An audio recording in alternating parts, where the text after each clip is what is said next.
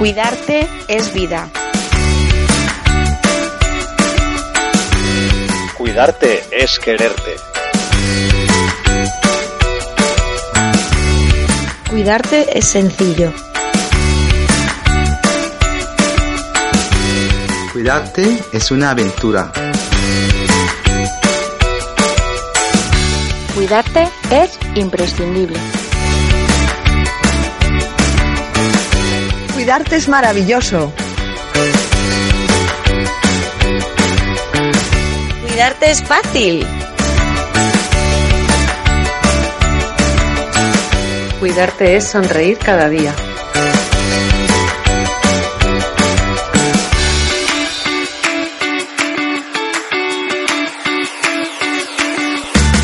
Cuidarte es un placer. Amigos y amigas, bienvenidos al primer episodio de este podcast que nace con la intención de ofrecer contenido de interés para llevar la vida saludable que quieres. En este rincón esperamos ofrecer información, inspiración, entrevistas, datos, ideas y recursos para que día a día puedas cuidar de ti y de los que más quieres. Yo soy Marta Reguero, soy periodista especializada en educación y salud, instructora de yoga, pilates y otras disciplinas. En resumen, una gran apasionada de la vida saludable pero sin estridencias. Cuerpo y mente trabajando unidas para sentirte bien y en armonía. Yo soy Cristina Iros, naturópata especializada en maternidad e infancia, doula, asesora de lactancia, instructora de masaje infantil, entre otros. Soy una herramienta a la que acudir, aunque cada persona tiene que recorrer su propio camino en los cuidados físicos, mentales y emocionales.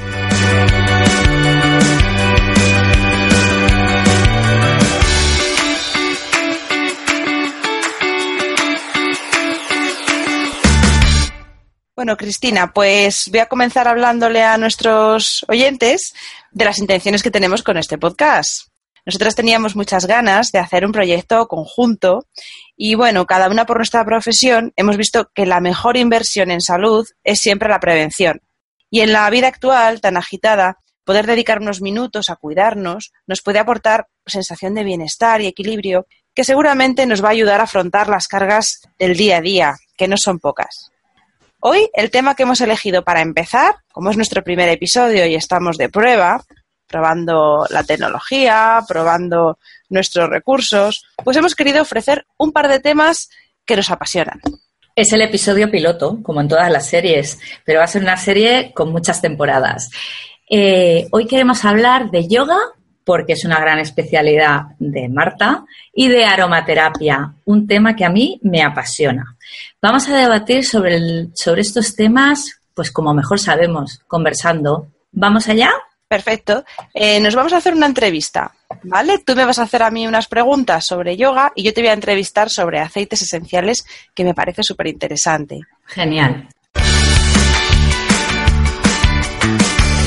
Cuidarte, un programa semanal para un estilo de vida saludable.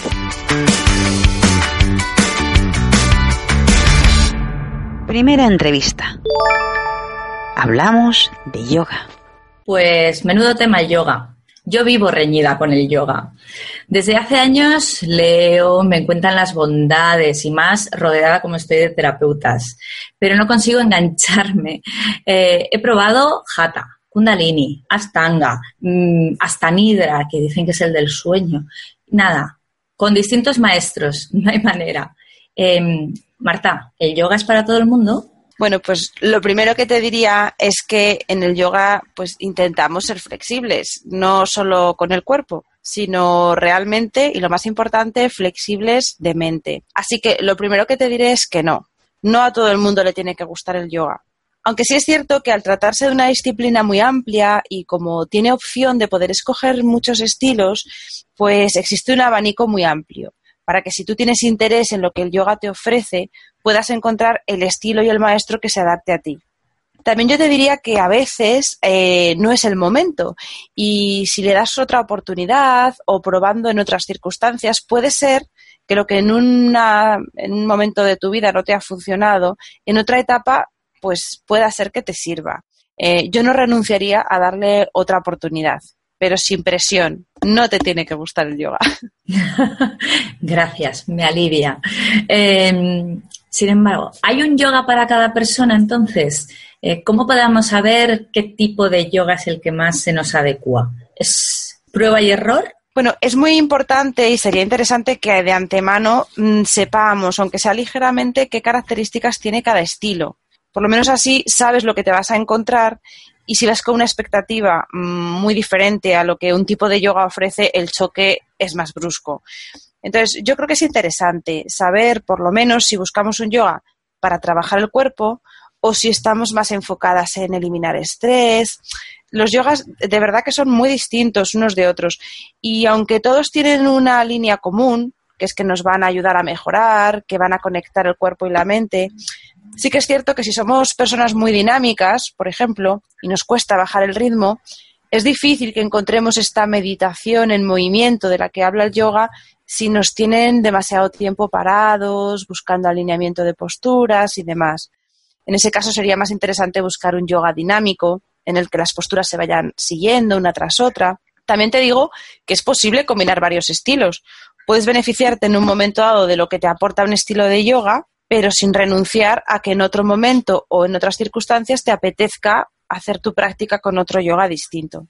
Ya te decía que el punto en común de todos estos estilos sería buscar mejorar. Se solía decir, una de las frases que definen eh, el yoga que ha llegado a nosotros, es que con el yoga se trata de acallar las fluctuaciones de la mente, es decir, alcanzar un estado de meditación a través del movimiento. Por eso te decía que habrá personas que estén más acostumbradas a explorar cada matiz de una sana y a irse colocando y a ir sintiendo cómo modifican la postura y sus sensaciones, y otras personas menos analíticas quieren precisamente dejarse llevar por el movimiento y no tener que intervenir tanto con, con su control mental.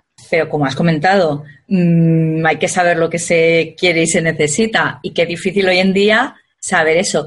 ¿Es posible que por eso en los últimos años hayan surgido nuevas modalidades? Eh, macro yoga, yoga aéreo. Eh, ¿Aportan beneficios nuevos o son simples modas que solo buscan vender y buscar a esos clientes que no encuentran el yoga que se les adecua? Bueno, es verdad que han surgido cosas muy novedosas y algunas simplemente son mezclas o, simplemente son nombres. Todo lo que nos viene muy marcado por el mercado americano tiene siempre un componente de, marca, es decir, ellos registran. A veces el registrar un estilo es simplemente registrar eh, una secuencia o un tipo de pautas que ha hecho un profesor determinado y que les ha puesto una etiqueta. En general, a mí sí me gusta ser flexible y tener una mente abierta en este sentido. Si al público que lo practica le sienta bien, yo diría que sí, que ayudan, porque al fin y al cabo se trata de eso, de que tú te sientas bien haciendo tu práctica. Ahora, eh, sí que es importante encontrar honestidad en lo que te ofrecen. Es decir, que para el público, que cada vez es un público más, mejor informado, es conveniente ofrecer una versión sincera de lo que estamos impartiendo. Es decir, si es una modalidad de yoga nueva, occidental, que es perfectamente válido porque realmente del yoga original hay muy poco, es conveniente explicarlo y explicar si es un producto nuevo o una mezcla de un estilo. De esa manera el usuario va a saber lo que va a encontrar y sobre todo no le vas a intentar vender una cosa diferente a lo que a lo que tú estás impartiendo. Lo que sí que hay que tener claro es que el yoga ha evolucionado y va a seguir haciéndolo.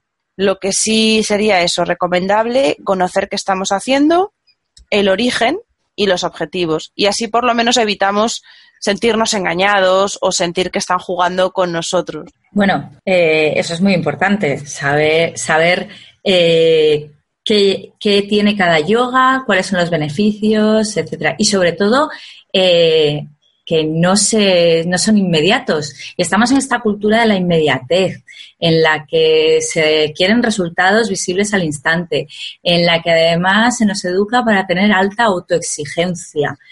Em, el yoga, sea el más tradicional o sea el occidentalizado, ¿ayuda a cambiar este concepto de vida? ¿O por el contrario nos lleva a la frustración y al abandono eh, y muchos nuevos practicantes lo dejan en dos días? Pues aquí tendría mucho que ver el, el profesor con el, que, con el que tengas la suerte de practicar. Si realmente te están enseñando un yoga que intenta conectar las distintas facetas que reúne, es decir, que no se centra solo en las posturas, sí que es cierto que lo que ha llegado a nosotros de la conexión esta que te comentaba, de, de la conexión con la tradición, se decía, los, decían que el yoga tenía mm, varias ramas, tiene varias líneas por las que tú alcanzas esa mejoría o ese conocimiento de ti mismo, que es en definitiva la línea que ha seguido desde sus orígenes.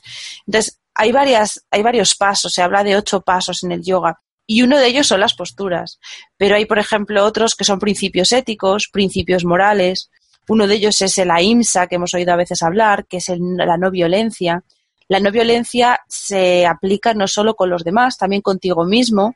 Entonces, si tú practicas con violencia y tú sobrepones tu ego y conseguir resultados, realmente estás haciendo un yoga un poco cojo. te estás centrando solo en la parte física del yoga y te estás perdiendo todo este conjunto de, de valores y de, y de pautas que ya te digo, sobre todo son morales, hay mucho componente ético, que en su conjunto lo que buscan es ese objetivo final de intentar ser algo más de, de un individuo. O sea, se busca conectar con la parte más, eh, con la conciencia eh, que tenemos todos, que nos hace ser parte de algo común. Eso es lo que así va conectando con las raíces filosóficas del yoga y si el maestro con el que tú practicas te sabe transmitir por lo menos cierta conexión entre las posturas y la filosofía que hay detrás, será un yoga más completo. Y entonces sí que no deberías eh, frustrarte, sino todo lo contrario.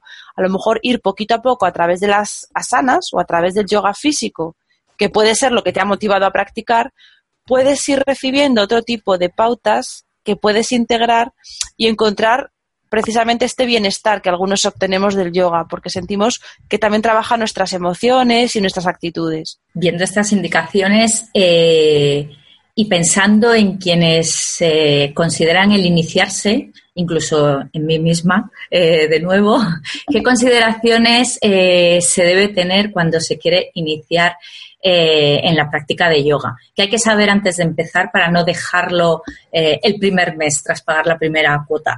Bueno, pues como te decía, primero saber qué es lo que es el yoga. Sea, quien va buscando a lo mejor solamente relax, se puede sorprender a ver que hay trabajo físico. Si alguien va buscando algo físico muy desafiante porque ve fotos en Instagram y cree que es algo tipo acrobático, pues a lo mejor va a encontrar con que hay un trabajo mucho más lento y que se trabaja con un respeto al cuerpo que no va forzando precisamente esos límites. Entonces el primer punto sería saber qué es lo que vas a hacer. Después sería escoger el estilo que te gusta, probando varios estilos y probando varios instructores también es muy importante la conexión con tu, con tu profesor. Y después de eso, pues dialogar también contigo misma y, y, decidir o por lo menos ser sincera en cuanto a las expectativas que tienes. Si quieres una mejora física y realmente es honesto, quieres estar con un cuerpo fuerte, atlético, pues tienes que irte por un yoga físico y tendrás que trabajar de una determinada manera. Si realmente buscas algo más holístico y algo más general, tendrás también que ser sincera y, ver que el trabajo pues es un trabajo lento y darle tiempo hasta que tú veas esos resultados, porque no es magia, o sea, no es practicar yoga y sentirte flotar por encima del universo, sino que es más bien un trabajo que vas a hacer también fuera de la esterilla. Es decir, si das ese paso porque quieres sentirte bien y quieres conectar con algunas facetas tuyas, es un descubrimiento. Entonces va a ser un trabajo que iniciarás con la práctica de las posturas, pero que probablemente sigas después poquito a poco desarrollando. Así que yo, te, yo recomendaría paciencia también y, disfrutar del recorrido, porque en general estamos todos muy, muy influidos siempre por la expectativa de éxito cuando hacemos cualquier cosa, cualquier actividad, cualquier nueva disciplina, queremos acertar, hacerlo bien, y en este caso yo recomendaría que pusiéramos la atención sobre todo al proceso, a cómo te vas sintiendo, qué vas encontrando en ese descubrir de tu cuerpo, de tus posturas, de tu respiración y que por lo menos, aunque lo dejes después del primer mes, pero que disfrutes del tiempo que hayas empleado en, en la práctica. Yo quiero sentirme bien. eh, Y, como comentas, eh, la práctica de yoga luego va más allá ¿no? del aula, de esa clase. Se asocia al practicante de yoga con una vida saludable en todos los sentidos. Pero todo, todo practicante debe cambiar otros hábitos como alimentación, conciencia ecológica, eh, o eso llega a medida que se avanza en la práctica. Sí, yo creo que es un recorrido muy personal y de hecho no es indispensable. O sea, no todos los practicantes tienen que ser vegetarianos ni seguir unas determinadas pautas. Sí es verdad que te va, el yoga te va llevando a hacerte preguntas y te va inspirando. Muchas veces, mm, sobre todo, es inspiración la que vas obteniendo al sentirte bien. Eh, cuando te sientes bien físicamente intentas mantenerlo. Si alguien te da una pauta de alimentación que te hace sentir mejor, pues lo integras también. Sería muy complicado sentirte bien en la esterilla y luego llevar una alimentación horrible y perjudicarte por otro lado. Entonces, al final vas buscando cierta coherencia en lo que haces. Entonces, eso te lleva a que muchas veces la persona que practica yoga va asumiendo otra serie de hábitos que sí pueden ser de este tipo, pero no es imprescindible y de hecho cada persona pues debe sentirse libre para coger del yoga aquello que, encaje con su personalidad y con su y con sus ideas. Bueno, y antes de terminar, Marta, a ti el yoga como practicante, eh, ¿qué te aporta, qué te ha aportado y, y eso, qué te aporta en tu día a día? Pues yo te diría que todavía lo estoy descubriendo porque es un camino tan tan apasionante que, no dejas de irte sorprendiendo a medida que avanzas. Entonces yo sobre todo al principio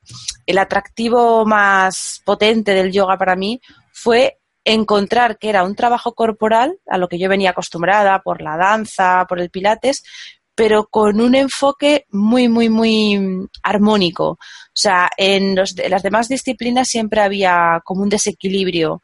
Algunas zonas se trabajaban más que otras, los objetivos estaban siempre encaminados a un fin muy concreto. En el caso de la danza se practica con un estado mental que siempre es como de desafío, como de ir más allá de tus límites con poco amor hacia tu propio, hacia tu propio cuerpo. O sea, en la danza, cuando tú no llegas a hacer lo que debes hacer, te frustras, eh, te, te, da rabia no tener el cuerpo que necesitas para hacer determinadas cosas.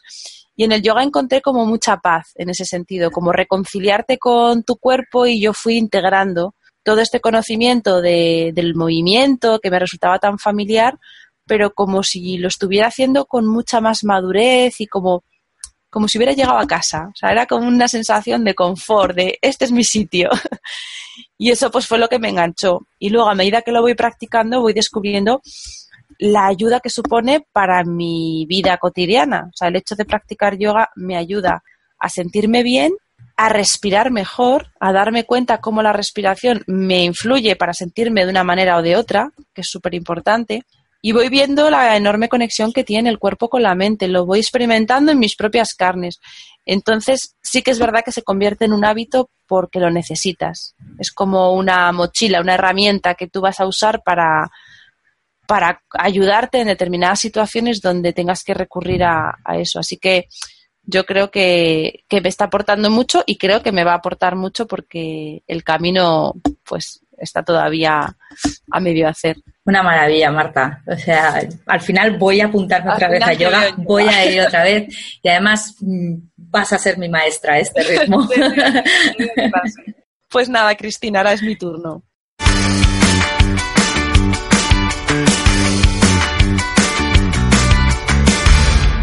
Segunda entrevista.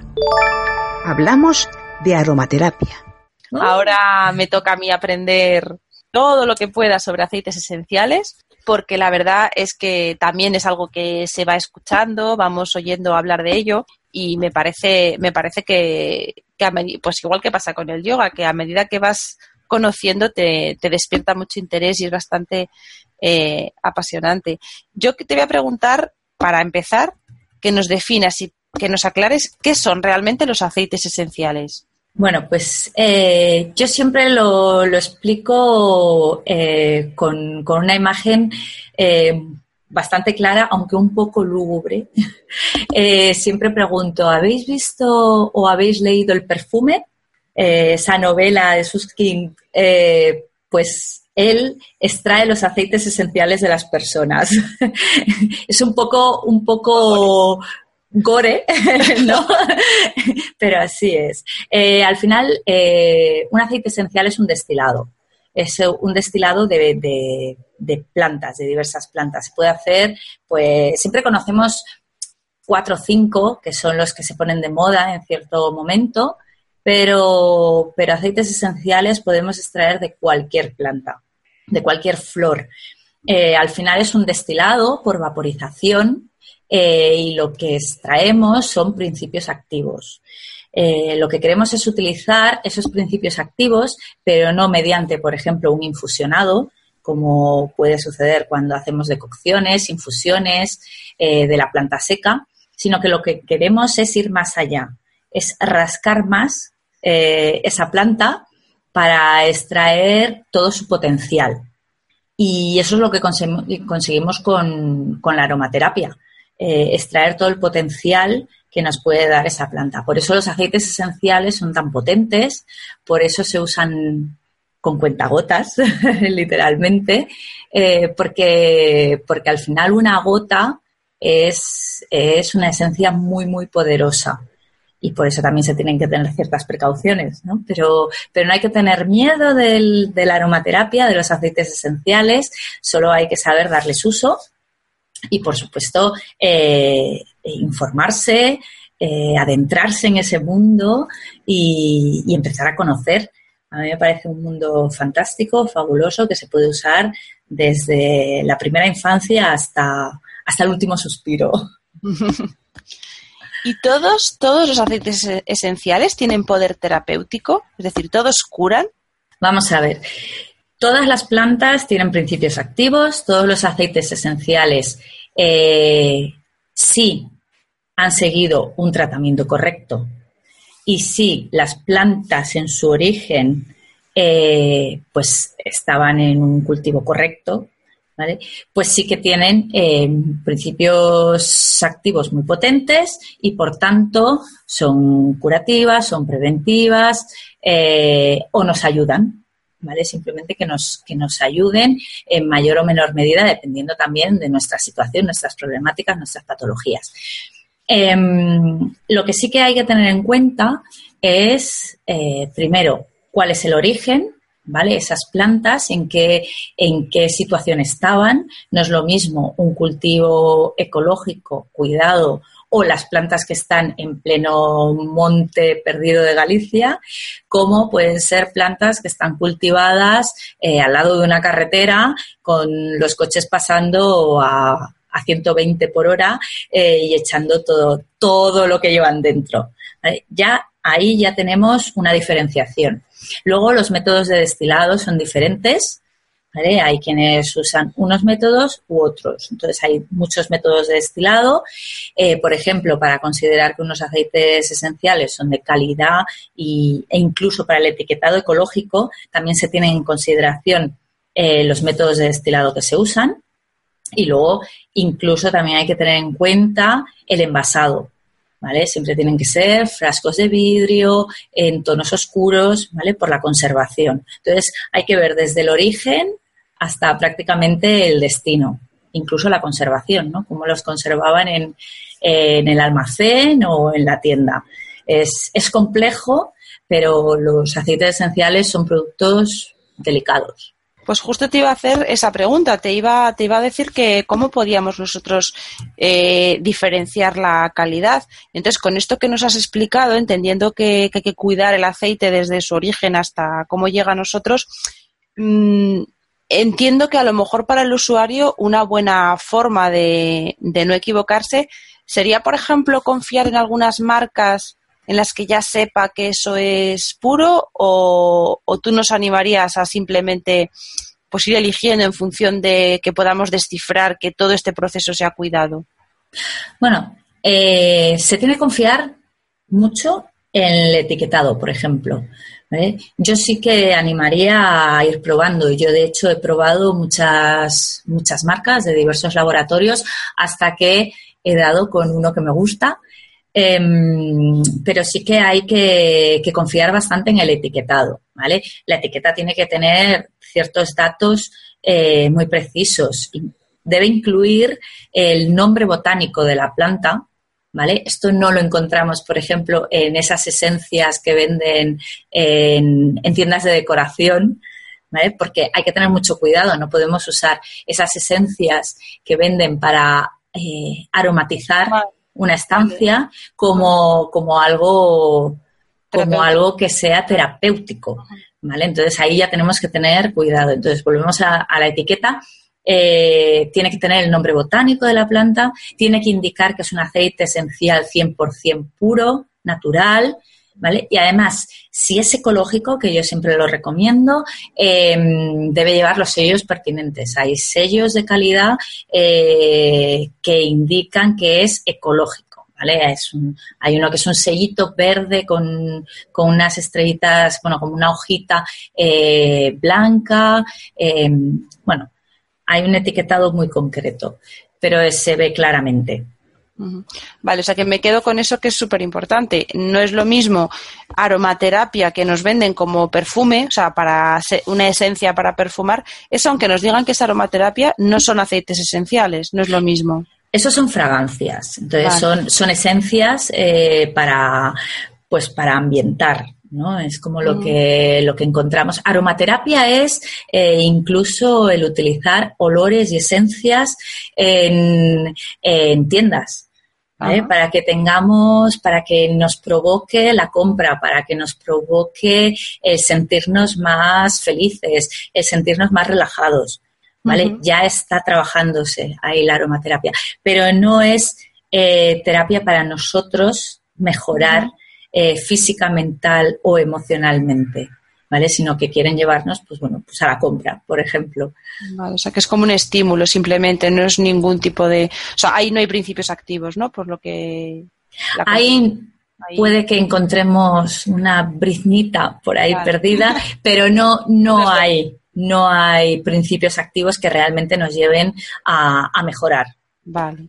Y entonces, eh, con ayuda, bueno, pues con estas pautas, eligiendo bien el tipo de aceite y si nos ayudamos con libros y buenas fuentes, ¿cualquiera podríamos usar los aceites esenciales o corremos algún riesgo si no somos expertos?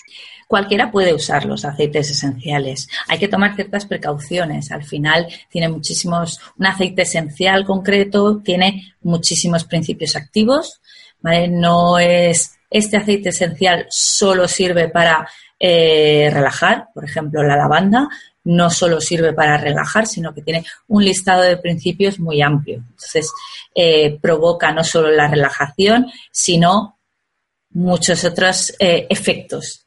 Entonces, es bueno informarse sobre cada uno de los aceites. ¿Para, para qué los necesitamos? pues sabiendo para qué los queremos en concreto, podemos derivar hacia un aceite u otro. Pero luego los podemos usar sin miedo. Pues mira, ya que te estás metiendo en, harina, recomiéndanos dos o tres que tú consideres básicos para que pudiéramos iniciarnos en su uso. Pues mira, ya que he mencionado la lavanda, la lavanda a mí me parece esencial. Eh, no importa la época del año, me parece uno, uno de los aceites que tienen que estar siempre en casa, porque es un relajante del organismo. Es decir, tenemos patologías respiratorias, ahora mismo en, pleno invierno, pues eh, el vaporizar una estancia, por ejemplo, con lavanda hace que relajemos, que, todos los sistemas se relajen y, el organismo pasa un, a un tono mucho más bajo. Eso también hace que nuestro sistema inmune pueda centrarse en aquello que tenga que fortalecer. Por ejemplo, pues si estamos en respiratorio, pues que se centre ¿no? en trabajar en el respiratorio. Otro aceite esencial que me parece fundamental es, eh, ya que hablo de respiratorio, es eh, eucalipto. ¿Vale? Aquí sí que hablo siempre de unas precauciones, dependiendo a quién vaya dirigido ese aceite. Eh, hay muchos tipos de eucalipto. El que encontramos casi siempre en el mercado es el eucalipto globulus, pero ese aceite, por ejemplo, tenemos que tener precaución porque a niños pequeños no se les puede, no se le puede administrar de ninguna de las maneras, ni siquiera eh, en vaporización, porque es, altamente expectorante, abre demasiado las vías y hay un riesgo de asfixia.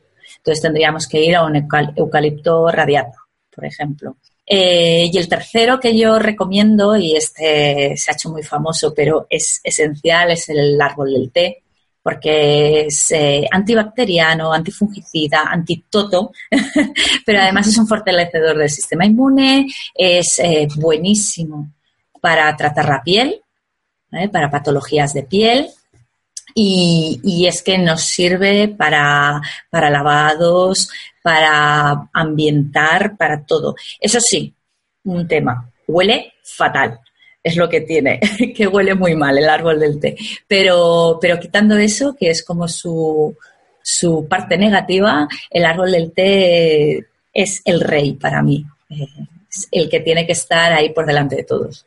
Y ya que has mencionado el tema de los niños, que, que son al ser más frágiles, tenemos que tener alguna precaución, ¿Qué precauciones nos debemos apuntar como, fundamentales para tratarles, eh, para tratar con ellos usando aceites esenciales? Bueno, muy importante, primero saber qué aceites esenciales podemos utilizar, dependiendo de la edad. Por ejemplo, hasta los tres años eh, hay muchos aceites esenciales que no son recomendables, porque son, como he comentado, los aceites esenciales eh, son muy potentes. Entonces, hasta los tres años se recomienda el uso de eh, una listita corta, como bien dice, de aceites esenciales muy, muy eficaces, pero bueno, que nos quedemos en esa lista. Luego también es muy importante la dosificación. ¿eh? El, tener clara la dosificación que se, que se debe administrar dependiendo de las edades. ¿eh? No es lo mismo utilizar un aceite esencial en un bebé de seis meses que en un niño de dos años hay que tener precauciones. Eh, en un bebé de seis meses utilizaremos una gota en, un dispensador de 30 mililitros, a lo mejor, y en, un niño de dos años pues podremos utilizar tres gotas. Eso sí, los aceites esenciales, otra precaución que hay que tener siempre es que si los vamos a aplicar a nivel tópico, es decir, sobre la piel, tienen que estar siempre diluidos en un aceite vehicular, es decir, un aceite de caléndula, de, almendras dulces, que ahora lo encontramos en todas partes, e incluso si no tenemos a mano ninguno de estos, pues un aceite de oliva, el de toda la vida. Pero siempre, siempre diluidos, porque yo voy a repetirlo mucho, los aceites esenciales son muy potentes. Y en el caso de embarazo y lactancia, eh, bueno, que incluso también te pediría que me, que me especificaras que si, la, si por lactancia entendemos todo el proceso de lactancia o solo los primeros meses. Eh, ¿qué, hacemos con los aceites? ¿Los usamos igual? Eh, ¿Es lo mismo embarazo que lactancia para el uso de aceites? Danos alguna pauta. No, en absoluto. no que no te vaya a dar pauta, sino que eh, no es lo mismo. en el embarazo yo em, Normalmente recomiendo que no se usen aceites esenciales. Luego en consulta ya, pues eh, viendo el estado de cada persona, ahí ya tenemos que centrarnos en cada persona, en la situación, en las patologías, en cómo se está llevando el embarazo. Entonces ya eh, se puede ver si se puede utilizar un aceite o no. Pero son muy poquitos los aceites esenciales que, que se puede decir que están permitidos en el embarazo. En cuanto a la lactancia, bueno, pues eh, ya se pueden utilizar aceites esenciales. Sin embargo, hay que tener también precauciones. ¿Vale? Lo mismo que con la fitoterapia, es decir, el uso de las plantas medicinales, pues hay que tener precauciones. Al principio muchas más, porque al final la lactancia que esa demanda está el, el bebé todo el día enganchado, con lo cual se lo lleva todo. Cuando ya es una lactancia, estas lactancias que se llaman prolongadas, que al final que estamos prolongando nada, es lactancia que sigue, eh, pero pongamos con dos años, con, con, tres años, pues ya es una lactancia que no es continua, que, que es una vez a lo mejor al día o dos veces. Entonces, pues sí, ya podemos aplicar los aceites esenciales sin ningún miedo, sin, sin temores todos, de hecho, todos los aceites. Pero al principio sí que hay que tener precauciones. Y una cosa que has comentado antes cuando, cuando decías que se podían aplicar en la piel o que el otro método era por vaporización, has comentado, una cosa que yo he descubierto, y que tú me corriges si, si me equivoco, eh, no, no usamos esta especie de, ¿cómo se llaman? Humidificadores que difunden aire como húmedo. Se usa eh, un difusor en seco, ¿no? ¿Cómo es ese aparato? ¿Qué- Sí, es, es difusor o vaporizador, los podemos llam- se denominan de las dos maneras, y es distinto al humidificador. El humidifica- humidificador lo que hace es justamente eso, eh, refrescar, humedecer la estancia.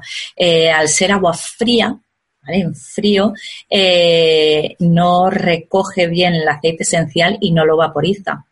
Eh, necesitamos que sea difusor o vaporizador en caliente, ¿vale? Que lo que hace es expulsar un vapor que contiene esos aceites esenciales. Entonces hay que, yo siempre esto además lo especifico mucho, porque como trabajo mucho en la infancia, eh, se suele comprar uno de, esos aparatos que se compran y luego no se usan casi nunca, son los humidificadores. Pues yo siempre especifico, eso lo podéis tener ahí, pero eso no nos sirve para la aromaterapia. Tenemos que usar difusores o vaporizadores, que es muy fácil encontrarlos. Ahora mismo los encontramos en, en muchísimas tiendas y, e incluso podemos usar los que se, los que se venden en tiendas de decoración, por ejemplo. Eh, ¿Puedo decir nombres? Pero, por ejemplo, los típicos de Natura, eh, que al Claro, final... Dilo, tú dilo así nos patrocinan. Tú dilo. si nos quieren patrocinar en Natura, por favor. Claro, ahora voy a decir la pega, pero no con los aceites esenciales o los aceites que ellos venden. ¿no? Pero esos, esos vaporizadores, por ejemplo, eh, son los que nos funcionan para los aceites esenciales. Luego tenemos algunos más baratos en Lidl y el Aldi. Lo digo bajito, pero me refiero que también funcionan, no por, Vale, ¿tienen por que ser más baratos. Esto que vemos en la tienda que pone ultrasonidos, todos son, o eso es una. No, no tienen por qué No. ser ultrasonidos. Ah, de vale. hecho, hasta podemos usar los quemadores, los típicos Ah. quemadores de aceite eh, que van con velita o, bueno, Ah, los hay vale. que van también en- enchufados a, a la electricidad o al ordenador, al USB. Pero tenemos también eh, los típicos quemadores de aceite y al final eso es una vaporización. Muy bien, pues ahora me, sí me gustaría que me contaras qué haces tú, o sea, una experta, cómo usas tú los aceites. Eh, supongo que forman parte de tus hábitos cotidianos, porque hablas muy bien de ellos. Cuéntanos cómo los utilizas. Yo los uso a diario.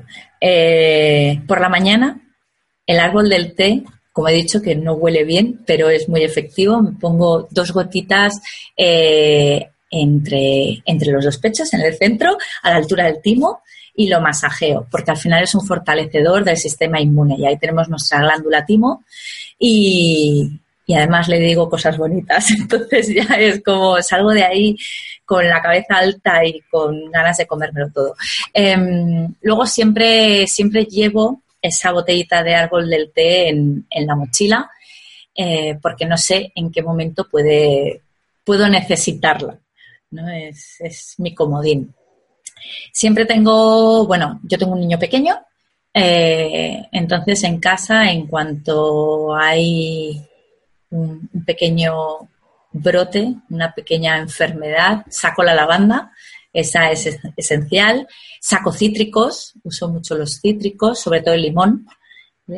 Eh, el geranio, el geranio lo uso para problemas de piel, cuando, sobre todo cuando mi hijo tiene rojeces, eh, pues pequeños arpullidos debido al, a lo mejor al calor, pues hago con mi dispensador, evidentemente, pues añado geranio, eh, dos gotitas de geranio y se lo, se lo pongo en, en las rojeces. ¿no? Más aceites, bueno, es que podría aquí seguir. Tenemos la manzanilla, El dispensador que dices que es como que tú haces allí la mezcla del aceite base y le echas ahí la esencia o como... En el dispensador añado el aceite vehicular, por ejemplo, aceite de almendras dulces, y ahí añado también pues las gotas correspondientes, ¿no? Como comentaba antes, la dosificación. Mi hijo tiene tres años, pues yo añado tres gotas. Eh, y entonces ahí pues ya la tengo mezclada y la uso sobre la piel. En un dispensador pues ya dura, dura menos tiempo. ¿vale? si, lo- si mantenemos los aceites esenciales en su frasco original, duran más tiempo, pues tienen unas fechas eh, de uso, pues a lo mejor son tres o cuatro años. En cambio, en el, en el dispensador ya mezclado, pues dura menos. Un truco, añadir una gotita de aceite esencial de germen de trigo, que como es vitamina E, pues actúa como conservante natural. Entonces ya nos duraría pues dos mesecitos aproximadamente. Muy bien, pues pues mira, eh, me, dejas muy, muy motivada a, seguir. Yo he empezado a usarlos, pero la verdad que con mucha precaución y un poquito de, miedo. Así que me voy a ir, me voy a ir convenciendo para, para seguir incorporando alguno más. Fenomenal. Eso es lo que, lo que hay que hacer. Poquito a poco ir probando y, y sin estrés, una semana se compra uno, otra semana otro, luego acabas con 20, con 20 frascos en casa y aprendiendo a utilizarlos estupendamente. Y bueno, eh, ya que hemos llegado al final de esta experiencia, eh, Cristina, ¿nos recuerdas dónde nos vamos a poder encontrar en las redes sociales eh, hasta que tengamos otra nueva cita? Pues en muchísimos sitios, si es que se nos puede encontrar en cada rincón. Primero en www.cuidar guion alto, siempre lo digo así, t.es, ¿vale? Mm, una web espectacular, evidentemente. Luego en www.mamaenforma.net, donde Marta es donde nos da todas las indicaciones para ser mamás y no mamás en forma, evidentemente www.porinatura.com, que es donde yo aporto mi parte eh, de terapias de naturopatía y otras terapias eh, enfocadas a la maternidad y la, infancia. Y www.naturopatiafemenina.com, que es la web que tengo ahí un poco a escondida, eh, que es sobre todo para naturopatía y las terapias enfocadas a la salud femenina en diversas etapas de, la salud de la mujer fenomenal. O sea que estamos en todas partes. Nos podéis encontrar allí y si hemos conseguido engancharos un poquito a estos contenidos, nos vemos en un nuevo episodio y bueno, pues no faltéis que os necesitamos. Y sobre todo, eh, recomendadnos. Decir, qué maravillosas son estas mujeres y qué bien hablan. Y la próxima vez, por favor, con la libretita de notas. Nos vemos, o mejor dicho, nos escuchamos.